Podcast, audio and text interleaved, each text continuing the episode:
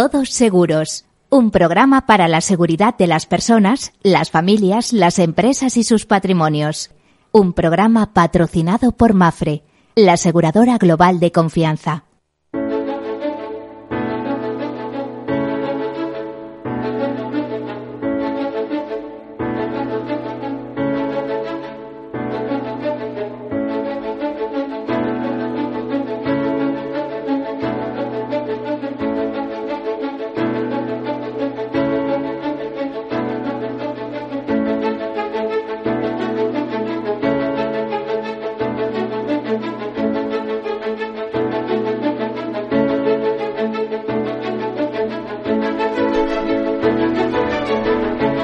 Hola, pues bienvenidos, buen mediodía, ¿qué tal? O buenas tardes, como prefieran. Ya saben, esto es Todos Seguros y yo soy Miguel Benito. Este es el programa que en clave de seguro, seguridad, previsión y prevención repasa esa amplia panoplia de riesgos que nos rodean de alguna manera y por esos buenos consejos y a partir de esos campos que les he citado, pues se trata de reducirlos, de cauzarlos, de tener una vida un poco más previsible, ¿no? Dentro de esa improvisación y dentro de, eh, dentro de esa aleatoriedad que presenta el riesgo.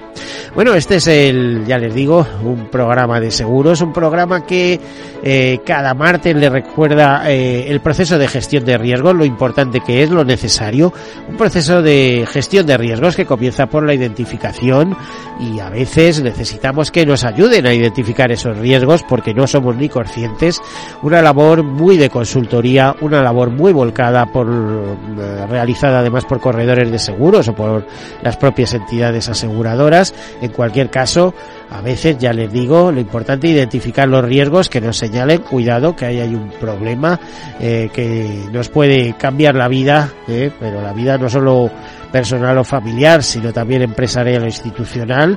Así que comenzamos con esa identificación, seguimos por el análisis, la cuantificación, la financiación de esos riesgos y la toma de decisiones. Decisiones que siempre van ahí en una bifurcación, ahí se abre un, doble camino que puede ser, bueno, nosotros eh, nos hacemos cargo de nuestros riesgos, una especie de autoseguro, eh, es decir, que eh, lo que ocurra cargamos con ello o bien los transferimos al mercado. Digo que lo que ocurra que nos cargamos con ello y en el sentido literal.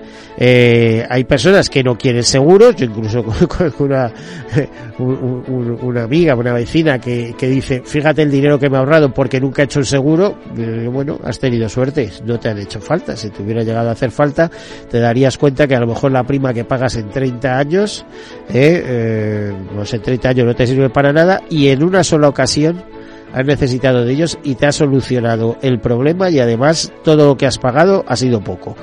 Así que ese es el mundo del seguro. Eh, las grandes empresas corporativas, por ejemplo, pues suelen tener eh, una especie de autoseguro a veces y, y, recurren a, reaseguradoras cautivas, entidades cautivas, para prestar esos servicios.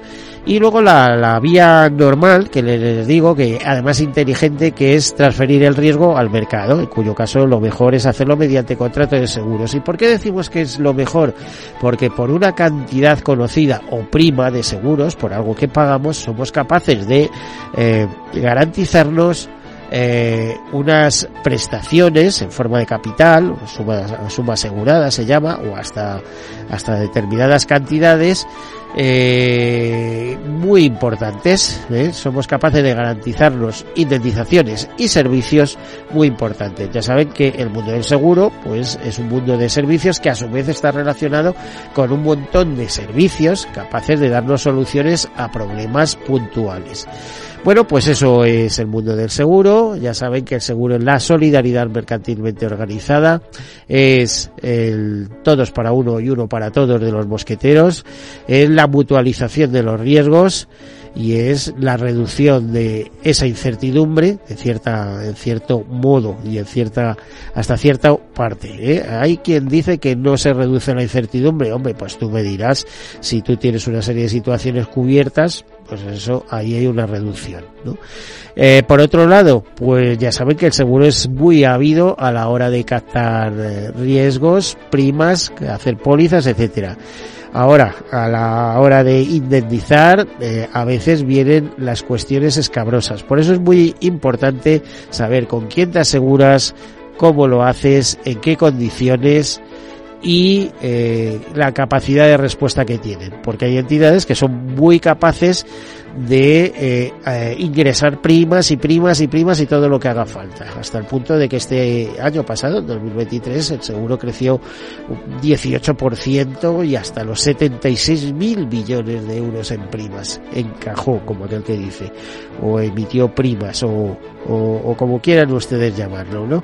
Pero cuidado, que a la hora de los siniestros hay que saber uno con quién se juegan las cartas. Bueno, pues esta es la presentación, les comento algunas notas de actualidad y comenzamos con una entrevista que nos va a ayudar en algunos sectores muy específicos, ¿eh? pero eh, muy interesante. Comenzamos.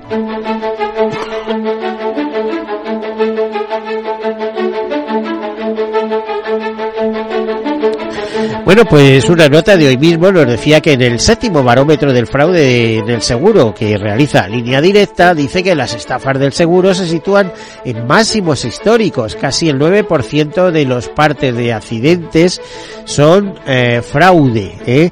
Y cuando lo dice esta entidad que básicamente trabaja automóviles, trabaja seguro de hogar y trabaja seguro de salud de forma reciente, pues algo habrá de ello.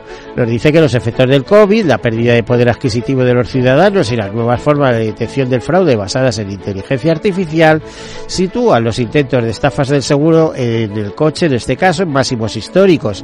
Casi el 9% de los partes declarados los dos últimos años fueron fraudulentos, cinco más que en 2009. A ver, no es echarle la culpa solo a los asegurados, se la, yo se la echaría también a línea directa, porque línea directa, pues eh, como ustedes saben, uno de sus lemas para, eh, para captar primas, para captar seguros, es que te mejoran el precio, etcétera, etcétera. Muy bien, pero es que les llega cada, eh, cada asegurado de chupado, mire. Entonces tienes que ser consciente de lo que tienes eh, y a dónde van a ir, ¿no? Dice que el perfil del defraudador es el hombre joven, desempleado, con un trabajo precario, que ha ido, que se le ha ido sumando eh, el de, al de un hombre de 40 años, es decir, aparte del joven, gente de 40 años que están ahí. Dicen que la estafa más habitual es tratar de incluir en el parte daños ajenos al siniestro de un coche antiguo, un coche que tiene entre 11 y 14 años, generalmente por la falta de cobertura de la paliza de la póliza. Preocupan especialmente las redes organizadas, grupos de delincuentes que cometen fraudes en carrusel a distintas aseguradoras con el objetivo de obtener indemnizaciones declarando lesiones falsas. Estas redes están dirigidas por dos o tres cabecillas y suelen estafar de media más de 8.300 euros, 10,5 veces más que el fraude cometido por particulares. En los dos últimos años, Línea eh, Directa detectó 211 organizaciones delictivas, un 11% más que en el barómetro anterior, un incremento debido al final del confinamiento y de las restricciones de movilidad. Las cifras alarman. En una década la compañía ha detectado más de 900 mafias destinadas a estafar a las aseguradoras ya me parecen muchas, pero las habrá seguro. Dice, el fraude en el seguro de hogar se mantiene estable en el 2,6%, o sea, bastante menos, aunque el confinamiento provocó un incremento puntual de los intentos de estafa. Los engaños más comunes, declarar daños anteriores a la firma de la póliza o simular siniestro. En lo referente a su coste medio, el importe alcanza los 556 euros por parte, 19% menos que en el barómetro anterior.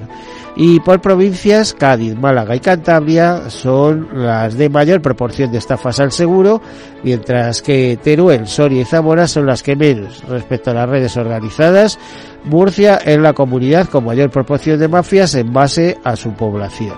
Bueno, pues ahí queda la cosa. Nos dicen que la exposición de las aseguradoras al riesgo de mercado se encuentra actualmente en el nivel más alto y es la principal preocupación para el sector, según EIOPA, la Autoridad Europea de Seguros y Pensiones, que lo analiza en su último panel de riesgos de seguros. Por su parte, los riesgos macroeconómicos y de digitalización siguen siendo relevantes, pero ha disminuido a niveles medios eh, como amenaza para el sector. Hay que reseñar que las evaluaciones prospectivas se apuntan al aumento de esta categoría de riesgo durante los próximos 12 meses. Si bien persisten los riesgos macroeconómicos en el sector de seguros, IOPA señala que hay una tendencia a la baja debido principalmente a una reducción de la inflación prevista. Además, la autoridad remarca que los riesgos crediticios se mantienen en un nivel medio y no hay indicios de cambios significativos. En cuanto a los riesgos de liquidez y financiación, estos se mantienen en niveles medios con una tendencia creciente impulsada por parte eh, en parte por la baja emisión de bonos catastróficos en el tercer trimestre de 2023. Desde IOPAP también puntualizan que la distribución de las tenencias de efectivo de las aseguradoras ha disminuido ligeramente en comparación con los, eh, con los trimestres anteriores. Los riesgos de rentabilidad y solvencia se encuentran en niveles medios y por, y por su parte los riesgos ASG o ambientales, sociales y de gobernanza, se mantienen también en un nivel medio. La presidenta de UNESPA, Mirecho del Valle, UNESPA ya sabe que la Asociación Empresarial de Seguro ha señalado que su organización está estudiando si hay algún elemento adicional que podría incorporarse en el anteproyecto de la Autoridad de Defensa del Cliente Financiero para ajustar este organismo de nueva creación a las especificidades del sector asegurador y antes de que se produzca su tramitación parlamentaria. Todo indica que van a poner a un a, a, alguien de origen bancario con conocimiento del sector bancario al frente de esa autoridad. Y claro el mundo del seguro es muy específico. Necesita grandes profesionales especializados en la materia porque ni siquiera los que llevamos más de 50, 50 años en el sector somos capaces de encajar todas las fichas pues imagínense si ponen a, regular y, a, dictaminar sobre temas aseguradores a profesionales que no tienen ni idea de, este mundo, ¿no? Pues en una entrevista concedida a Europa Press, Mirecho de Bade señala como ejemplo el carácter vinculante de las resoluciones que tome la nueva autoridad, que la depende del importe económico que se reclame. Dice que el seguro en muchos casos tiene reclamaciones sin importe económico que tienen que ver con la, eh, con la aclaración sobre determinados elementos del contrato. Dice Mirecho que nosotros consideramos que si no hay importe económico no debería ser vinculante. Detalla que son cuestiones que tenemos que de alguna forma aclarar y, y clarificar en todo este proceso de diálogo e intentaremos también hacerlo antes de que llegue el trámite parlamentario. Adelanta Virenchu, que indica que el texto del actual anteproyecto para aprobar eh, por la autoridad es bastante mejor que el primer borrador. Y también tenemos una nota de OCU que es muy interesante. La verdad es que pide que el cliente de salud pueda conocer con exactitud las primas futuras. Bueno, me parece que va a ser complicado porque ya saben que las, eh, las aseguradoras eh, adaptan las primas a, a sus necesidades de solvencia y eh, de, pago de siniestros, ¿no? Entonces, eh, si se ciñeran exactamente a lo que van a, a, lo que tienes que pagar en el futuro, pues repito, complicado. Lo que sí es tendencia es al incremento del precio de o de las primas de seguros en seguros de salud, porque eh, los precios y las técnicas no paran de avanzar.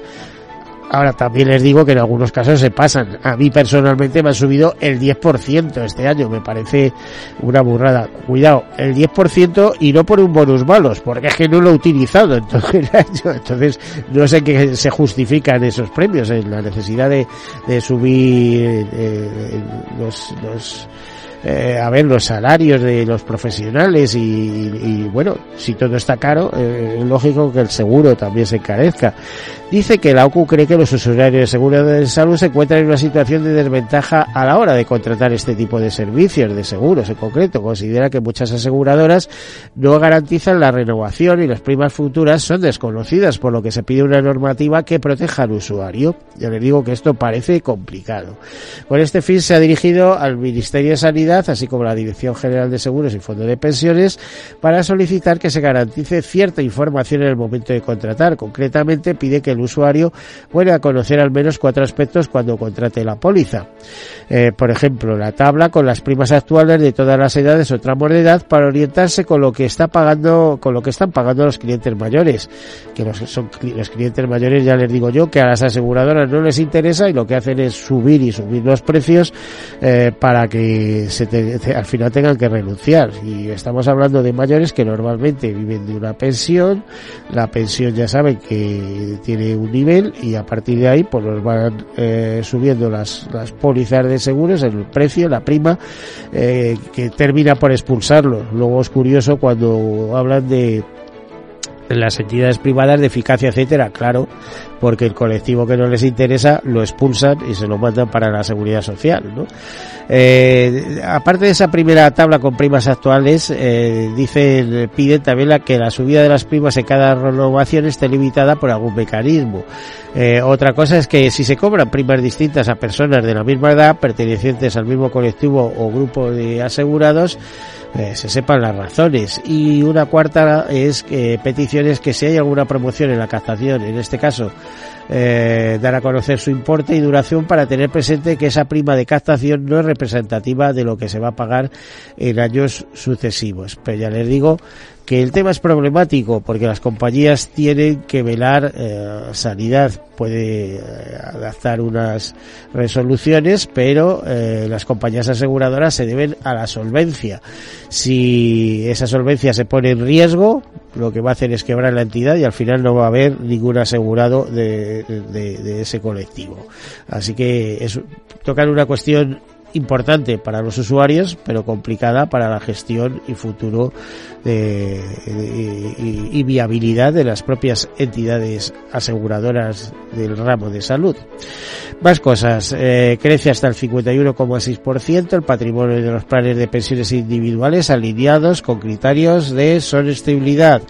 También eh, eh, eh, otro tema, las pérdidas aseguradas en 2023 por riesgos de naturales son un 35% superiores a la media de este siglo.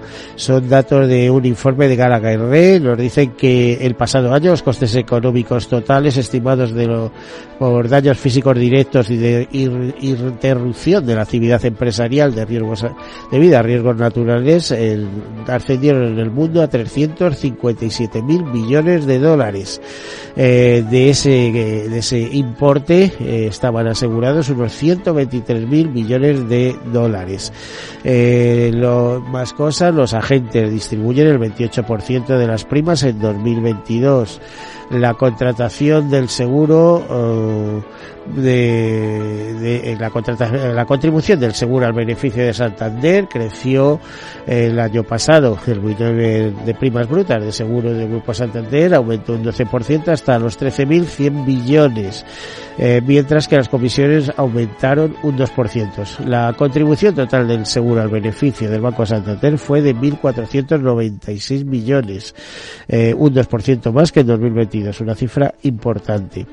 También tenemos aquí, eh, según Cadeoscopic, en hogar de cesos y autos, eh, los incrementos de primas fueron de más del 10% y en algunos casos, como les decía, también en, en salud, que no para de crecer los precios con lo cual pues tienden a expulsar a personas del mercado.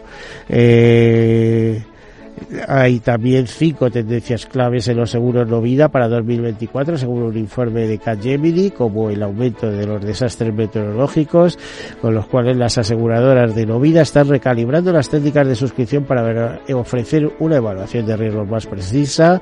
En movilidad, las aseguradoras están aprovechando la tecnología para eh, redefinir su papel en los vehículos autónomos, conectados, eléctricos o compartidos, los seguros incorporados o en debido, se evoluciona hacia un modelo capaz de construir una base que permita un valor duradero por el cliente para mejorar la comprensión de las relaciones activo-riesgo y la fijación de precios. Las aseguradoras están explotando innovaciones tecnológicas y las tradicionales tablas actuariales o los análisis de regresión ya no son suficientes.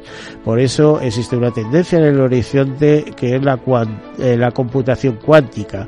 Esta podrá acelerar la velocidad de cálculo para resolver problemas complejos y de alta carga computacional con mayor rapidez. Hay bastante más noticias, pero vamos a dejarlo aquí y les presentamos a nuestro invitado, que es Felipe Díaz, director comercial de Comismar. Bienvenido, Felipe. Muy buenos días, Miguel. Muchas gracias por la invitación. Es un placer estar aquí en tu programa.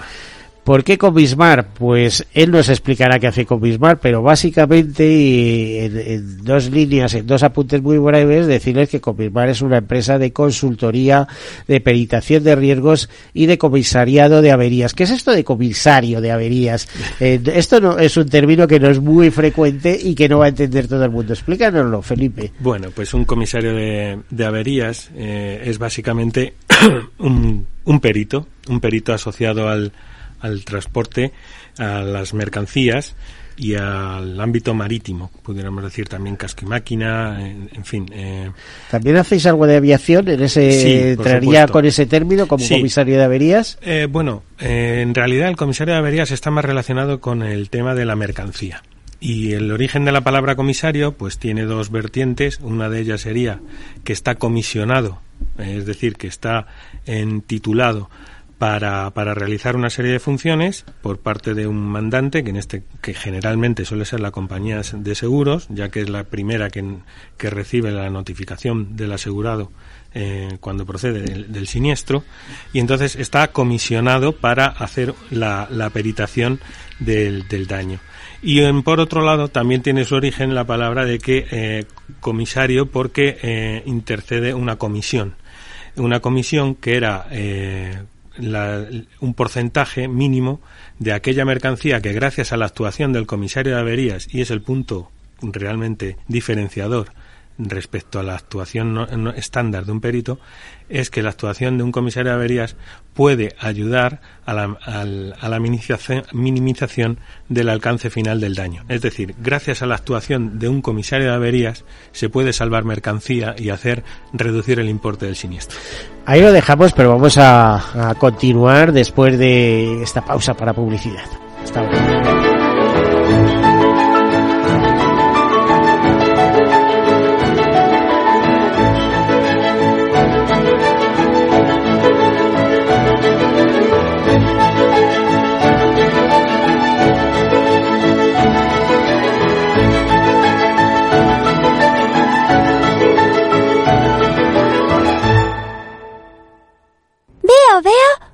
cosita. ¿Qué cosita es? Empieza por la letrita L. Ya lo sé. Letras del Tesoro. Si mires donde mires, ves letras del tesoro, en Renta 4 Banco te facilitamos comprarlas de forma rápida y cómoda. Entra en r4.com y descubre todas las ventajas de comprar letras con un especialista en inversión. Renta 4 Banco. ¿Quieres más?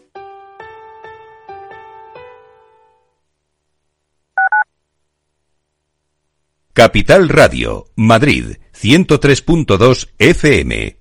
Gráficas Naciones. Más de 50 años de experiencia en el sector de las artes gráficas. Apostamos por la última tecnología tanto en impresión offset como en digital y gran formato. Realizamos todo tipo de impresión. Tarjetas de visita, folletos, libros, vinilos, decoración y montaje de stands. Más información en el 91 629 2145 o en gráficasnaciones.es. Las redes sociales, el uso de pantallas, los delitos cibernéticos, todo ello ligado a la adolescencia y la juventud. Nos preocupan nuestros hijos y su exposición a la tecnología, y por eso tienen un espacio en nuestras familias enredadas, con Pilar Rodríguez los martes en el balance. Aquí, en Capital Radio. Disfruta de la mejor cocina gallega en Montes de Galicia todo un clásico moderno en el barrio de Salamanca. Disfruta de la variada dieta atlántica, de las mejores carnes y pescados tratados con respeto y transparencia y regados con una de las mejores bodegas de la zona. En grupo, en familia o en pareja, Montes de Galicia te ofrece el espacio perfecto en cada ocasión. Si quieres estabilidad en el empleo, poder conciliar tu vida laboral y asegurarte una pensión para cuando te jubiles, debes escuchar Empleo Público. Todo lo relativo a las oposiciones, convocatorias, consejos para preparar las pruebas y la opinión de expertos de las administraciones públicas y de la formación. Los miércoles a la una y media de la tarde en Capital Radio tienes una cita con Empleo Público, con José Joaquín Flechoso. Capital Radio. Siente los mercados.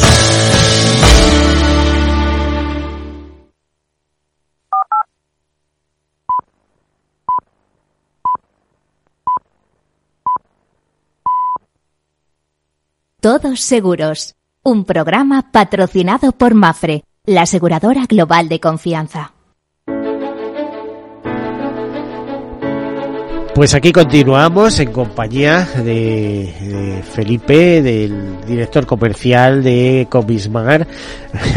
Maldita confianza, mira que, que decir eh, Fel- Felipe, Felipe Díez, Díaz, ¿no? Díaz. Felipe Díaz, exactamente. Bueno, eh, a ver, eh, estábamos hablando, eh, le hemos pedido que nos defina qué es un comisario de averías y a qué se dedica. ¿Por qué es importante? Porque, bueno, ya saben que en el mundo estamos viviendo una desviación de eh, grandes buques que trasladan mercancías entre Asia y Europa eh, por los problemas que hay en el Mar Rojo y en el estrecho de Hormuz, por los ataques de los hutíes y por esa eh, esas respuestas que, que da la, coalición internacional, pero que en primer lugar está liderada por eh, Estados Unidos y, y el Reino Unido, ya saben, los bombardeos a los hutíes, los hutíes apoyados a su vez por Irán, etcétera, eh, lo que, como todos ustedes conocen, ha provocado que se desvíen eh, muchos muchos barcos de transporte internacional a través del Cabo de las Tormentas, más conocido por el Cabo de Buena Esperanza, que suena muy bien, pero que su nombre original empezó siendo Cabo de las Tormentas. Seguro que sabes que conocen la anécdota, ¿no, Fe- Felipe? Eh, entonces eso está encareciendo los portes, etcétera, y lógicamente también imagino que su aseguramiento en dos vertientes, Por- una porque eh, hay que asegurarlos más tiempo y otra porque si pasan por el estrecho de, de Hormuz y con ese conflicto y tal, pues eh, eh, todo eso se, se encarece. ¿Qué, qué, ¿Cómo analizar la situación? ¿Qué es lo que está ocurriendo? Cuéntanoslo desde la visión de una entidad experta y de un profesional como tú. Pues vamos a ver, a nivel en el plano macro lo que está ocurriendo pues es un cambio en la un cambio geopolítico, un cambio en los, la distribución de poderes en los cuales Estados Unidos está eh, está reculando eh, en el sentido de, de como potencia frente a frente a otras eh, potencias emergentes como pueda ser China o, o- India. Y eh, se está generando pues varios varios conflictos. Yo creo que varios conflictos que afectan a los demás porque conflictos en esa zona siempre se han se han venido celebrando. Desde que toda toda esa zona Oriente Medio dejó dejó de ser eh, a final de la Primera Guerra Mundial lo que era parte del Imperio Otomano. Entonces, eh, tras una deficiente gestión del, del imperio de moda en aquel momento, que era el imperio británico, pues eh, aquello quedó en una distribución de hagan lo que quieran y, todas las tribus que para que pasaban que pasaban y residían por allí pues se fueron montando estos esta serie de, países en las cuales ahora nos encontramos con que viendo una situación débil internacional están aprovechando eh, el conflicto que hay en Israel eh, con, con Gaza y, y eh, aprovechan eh, los en concreto en la parte del Yemen es- que son los hutíes que es una es una población eh, está respaldada por Irán a la que, que- les ha dado armamento y que están aprovechando principalmente la, la zona de lo que es el estrecho de Bab al-Mandeb, que es la, digamos, la, la, puerta de entrada al Mar Rojo,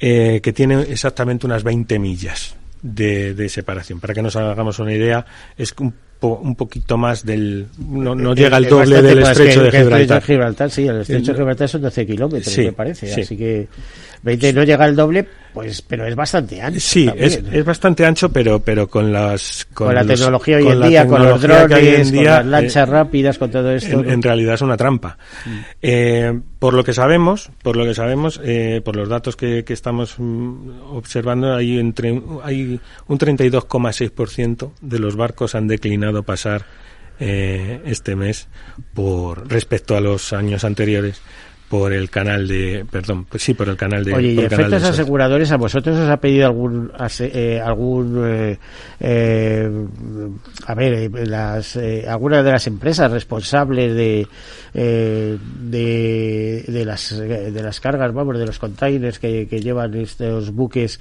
que hagáis algún tipo de análisis o, o, aseguramiento o alguna aseguradora por su cuenta os ha pedido un diagnóstico? No, bueno, básicamente las aseguradoras lo que saben de nuestros servicios periciales y de, de inspección es que tenemos el, el, servicio 24 horas y tenemos una red internacional muy grande capaz de intervenir en cualquier país costero del mundo.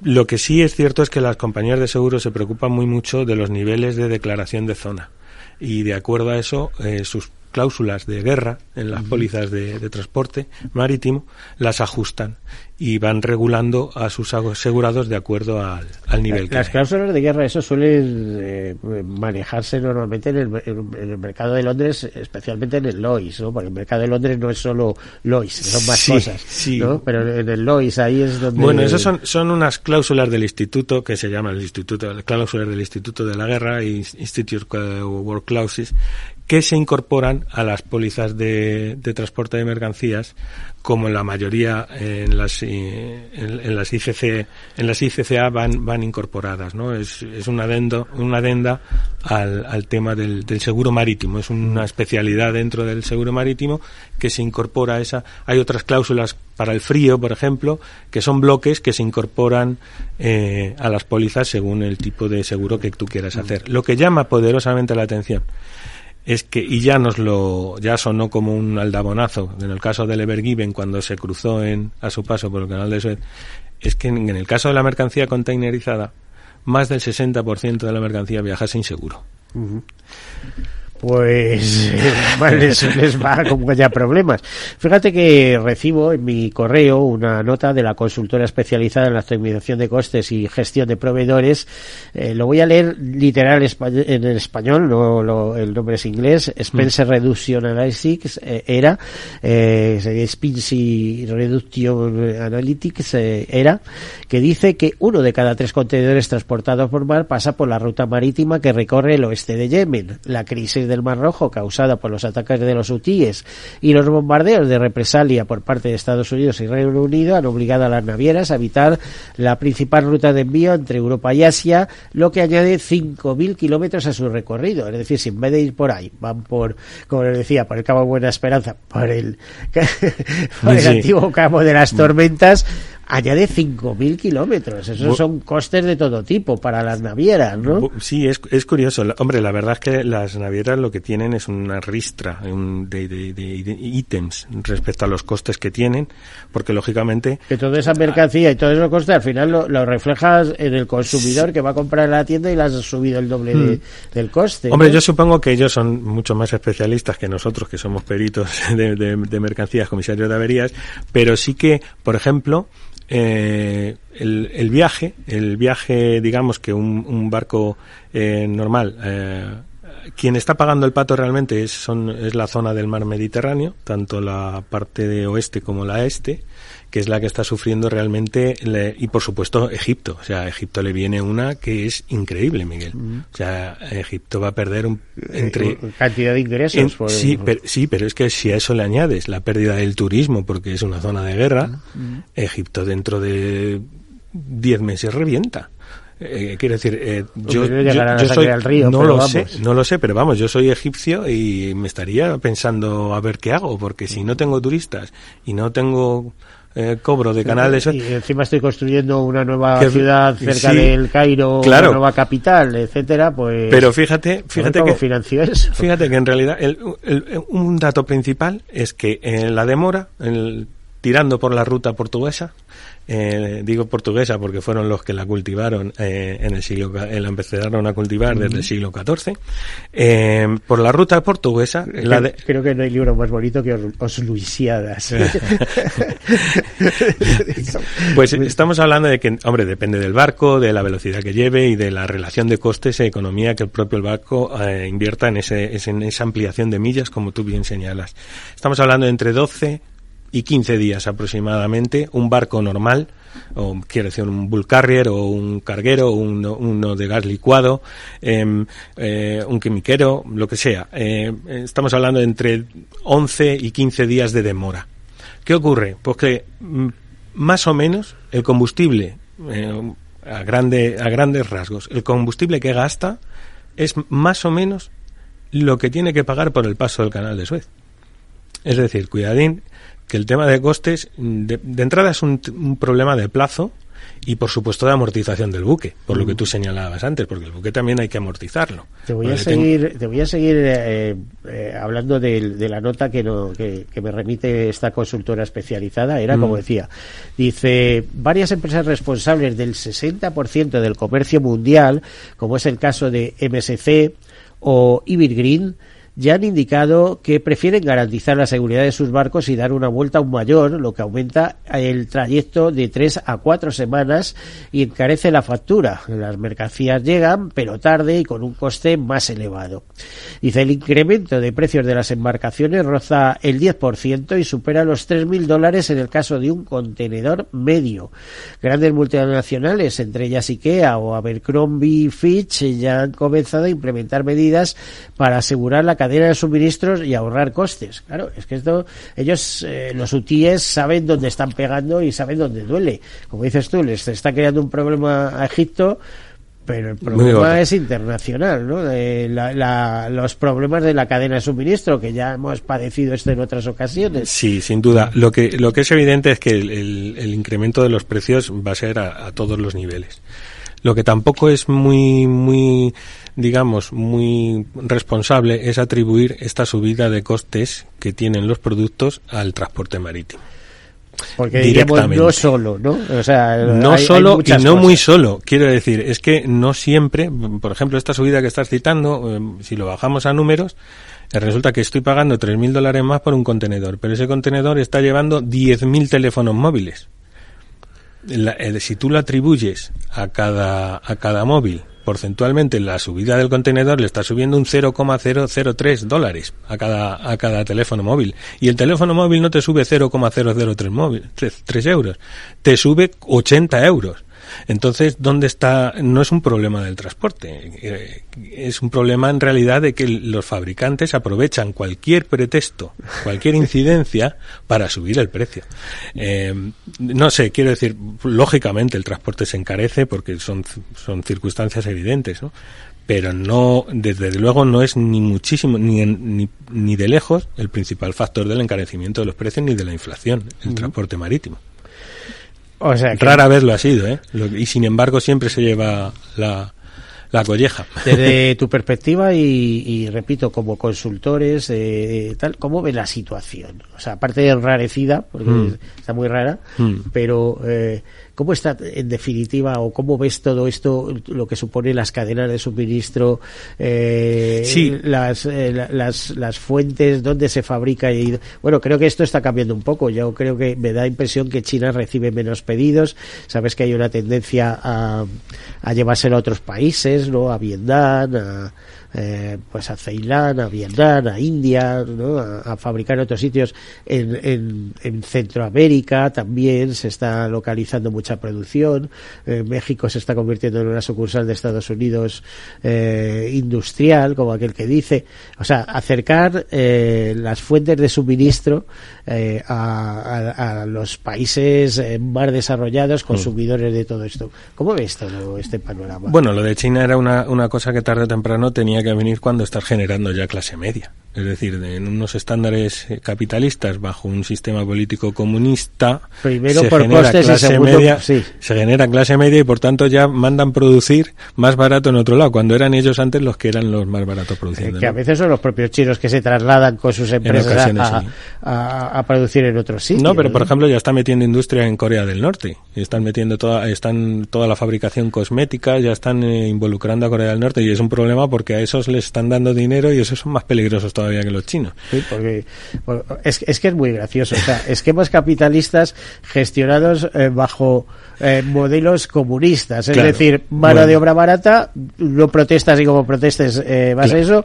Toda esta producción es en bien del país, es en, en bien la, la productividad eh, eh, gestionada y demás. Vamos, esto recuerda a la antigua Rusia. ya Milagro económico. Ya sabes, sí, milagros económicos. Ya sabes dónde termina todo eso, ¿no? Eh, ahora, ¿dónde está la libertad del individuo y, y otra serie de cosas? Bueno, yo hum- humilde y modestamente lo veo con los ojos de, de un niño, de, de un niño pequeño al que se creía que vivía en un entorno seguro y bueno, pues resulta que, que no, que las cadenas de suministro eh, se, han, se han ido creando y consolidando cuando había un marco un marco internacional mm, relativamente estable y nos hemos dado cuenta que a la menor inestabilidad nos damos eh, somos conscientes o nos damos de bruces con que las cadenas de, suministros pues son más frágiles de lo que habíamos pensado. Y ahora precisamente en, en esta nueva etapa estamos pensando en cómo hacerlas más sostenibles, que tengan un impacto eh, ambiental, que sean más resilientes o, eh, por supuesto, éticas y eficientes, pues nos encontramos con que bastante hay con que las que hay se mantengan, porque de momento se están, se están complicando, ¿no? Bueno, eh, vamos a cambiar de tercio. Otro de los temas en los que sois, eh, bueno, mm, te diría, por un lado muy constantes, porque lleváis muchos años asegurando este tipo de riesgos. Eh, asegurando no quiere decir mm, eh, Interviniendo, interviniendo. en este tipo de riesgos, sí, porque muchas veces vuestra labor no es asegurar, pero sí, a veces sí es trabajar por cuenta de los aseguradores que os piden, eh, me refiero a instalaciones de energías renovables, eh, os, os encargan que por favor eh, miréis eh, esa identificación de riesgos de eso y a ver si se puede asegurar, es asegurable o no, o aquello suena muy raro y, y a veces sabéis que se convierte en un fraude si el, si el contrato no está bien hecho, ¿no? Es decir, estoy asegurando no sé qué, es como asegurar un cuadro y luego resulta que es una falsificación y se la meten doblada al seguro. Bueno, en eso sois unos veteranos, lleváis mucha experiencia, lo estáis haciendo en muchos países del mundo, me consta, porque vosotros sois eh, una consultora ya con cierta raigambre, etcétera, y eh, imagino que lo hacéis pues tanto para compañías como para peritos, como para las propias instaladoras, ¿no? Que ahora dicen, oye, lo tenemos todo bien, está en condiciones, esto es asegurable, ¿no?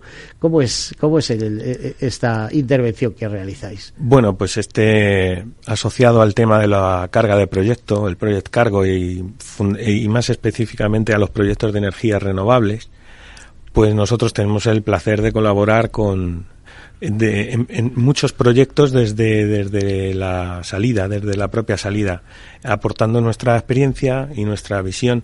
Sí que es cierto que las compañías de seguros y, lo- las grandes empresas de los eh, EPC que llaman, ¿no? los, eh, los responsables y propietarios de los proyectos, em, son, son empresas muy consolidadas, o sea, no hay que hacer un trabajo de, de investigación muy, muy extenso para darnos cuenta de su credibilidad y de su experiencia. Pero, y, de hecho parten, parten con, llevan muchos años ya y parten con unas premisas ya que están muy rodadas y muy consolidadas. Donde sí que tenemos que, que aportar algo más es, es en la, en, en la colaboración entre las empresas que participan en el proyecto. Ahí es donde sí que ocurren eh, bastantes problemas, principalmente por, por porque Miguel no te puedes imaginar la cantidad de empresas que, que eh, intervienen, que en, intervienen en una en un- instalación. en un- Estoy pensando, instalación. fíjate, eh, vosotros eh, estáis muy especializados también en eólica.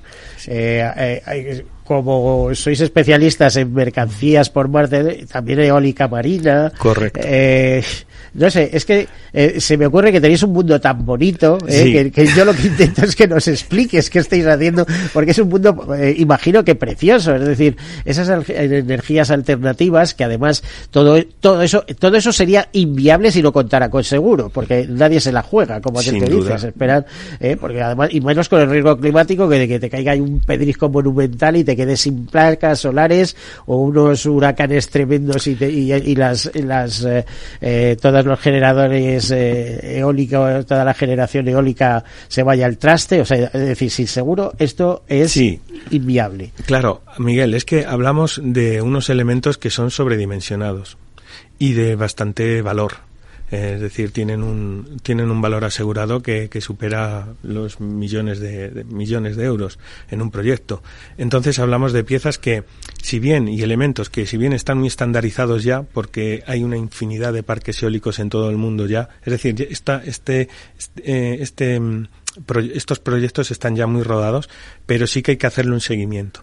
Hasta el extremo de que la propia compañía, perdón, la propia compañía en la póliza de seguros, o sea las propias aseguradoras me dices ¿no? las propias compañías que aseguradoras, no, que no habrá no lo hará ese tipo de seguros no lo hacen todas las aseguradoras No, no son todas. básicamente las grandes las grandes multinacionales las que Sí, entran en esto bueno, estoy- lo de siempre no Allianz que está en todo ese tipo de cosas y a lo mejor AXA tal y no sé si en España por ejemplo Mafre está en ese tipo de Sí.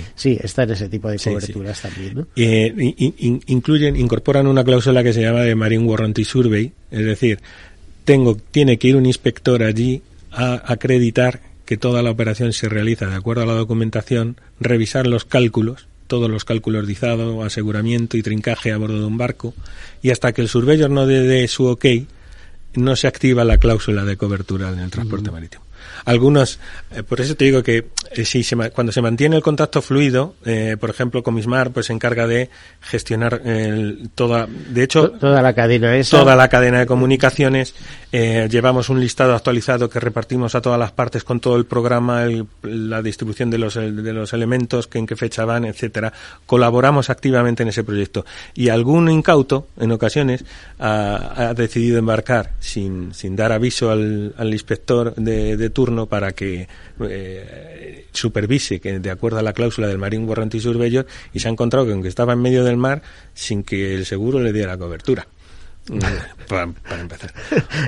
Me voy a ahorrar los gastos de una empresa como Comismar. No, no sé si tenéis mucha competencia en esto, en nuestro mercado, ¿no? Pues sí que la hay, Sí que claro. la hay, Sí, y además es muy sana, muy buena y que nos, nos está haciendo... La verdad es que este producto... Pues está haciendo crecer al final, ¿no? Sí. Porque nos tiene que hacer espabilar. Sí, ¿no? sí, sin duda, sin duda. Y además nos está, está consiguiendo que tengamos una red internacional eh, muy, muy engrasada, porque en todos los puertos donde, en todos los puertos donde se desarrollan esta actividad, pues eh, tenemos unos, unos corresponsales de Comismar que están muy bien entrenados. Pero vosotros no vais a hacer nada más que crecer y crecer y crecer, porque vamos, según el último, los acuerdos de la COP28, lo que se pretende es que de aquí a 2030 se triplique la potencia eh, de, energía de procedente de fuentes renovables y básicamente pues sigue siendo eh, solar mediante placas o, o- o viento, ¿no? O- Pues sí, porque... eólicas, eólicas marinas que cada vez es- parece que, que van adquiriendo eh, más protagonismo, ¿no? Pues sí, además eh, nosotros tuvimos el, el, el honor de hacer una, una inspección de un prototipo de energía mareomotriz eh, que es como un es una es, es una estructura flotante con un- imagínate con un aerogenerador normal pero invertido sumergido. Hacia abajo, o sea, hacia abajo y con dos por el movimiento de las olas. y con dos hélices, una en cada lado, Eh, con una turbina eh, doble, espectacular, espectacular y la, y la generación de energía también es espectacular. El- pues sí, además eh, el proyecto es de Magallanes, energía, una empresa gallega, eh, bueno, fantástico. Pero estaba, eh, a ver, ¿es un programa piloto o ahí hay un campo ya desarrollado Pues al es- respecto? Pues es un era eh, es- era una unidad prototipo y que ya se está generando varias unidades para, para parques en Escocia, por ejemplo. O sea, decirlo de otra manera, que España sigue, eh, gracias a esa innovación, desarrollo, investigación, etcétera, puede seguir en punta eh, como una referencia de país eh, volcado en las energías alternativas, como, ya se... Como con el helicóptero, con, perdón, con el autogiro o como con el submarino. Lo que hay que impedir es que nos lo, nos lo exploten. Ya sabes lo que pasa luego con todo, ¿no? Al ya final, sabes. Al final eh, nos hemos quedado en nada, pero innovación un montón, claro.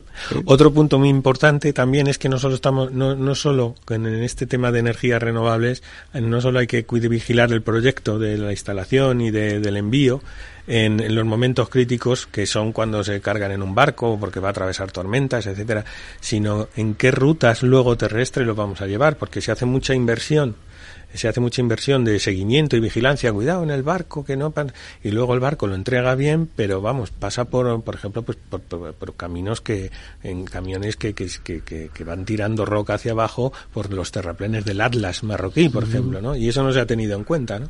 Quiero decir, hay que, hay que hacer un análisis de ruta también. Son varios elementos los que en un proyecto te, te invitan a...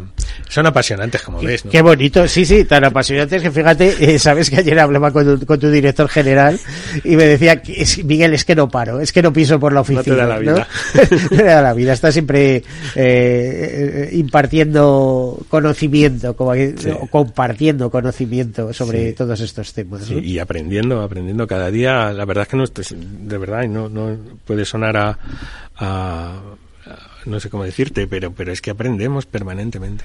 Bueno, eh, aquí también, por eso te traemos, pues, queríamos contar contigo para que nos ilustraras un poco. Algo, algunas notas eh, hemos eh, hemos asimilado y algunas cosas se nos quedan, ¿eh? pero no será la última vez, claro.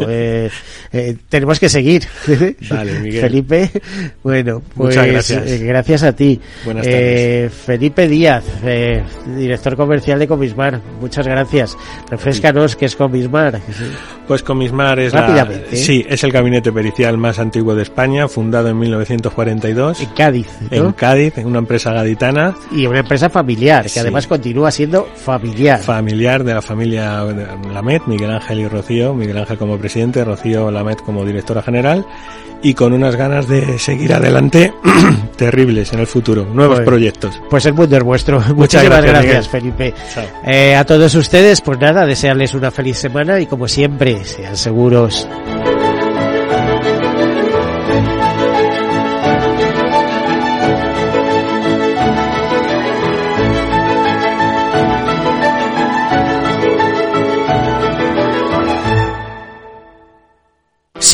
Sí quiero. Quiero tener siempre disponible a un buen equipo de abogados. Quiero tener un servicio telefónico de asistencia jurídica ilimitado. Quiero expertos que defiendan mis derechos como consumidor y como ciudadano. Quiero ARAC. ARAC. Lo nuestro es defender lo tuyo. Contáctanos en arac.es en el 992 2095 o consulta a tu mediador.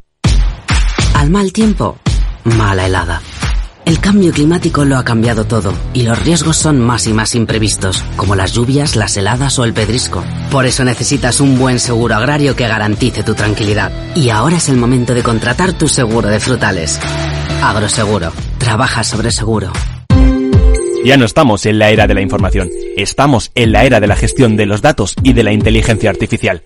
El tratamiento inteligente de estos datos proporciona un valor enorme a las empresas en sus procesos de negocio. En Piper Lab ayudamos a nuestros clientes a tomar decisiones de negocio basadas en datos. Escúchanos todos los lunes en el espacio de Big Data de Capital, la Bolsa y la Vida.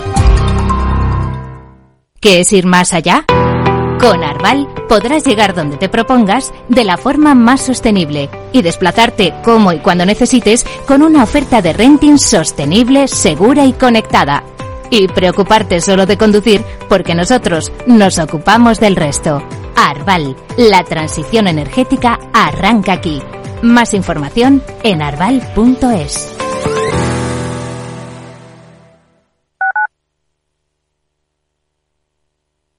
Capital Radio, Madrid, 103.2.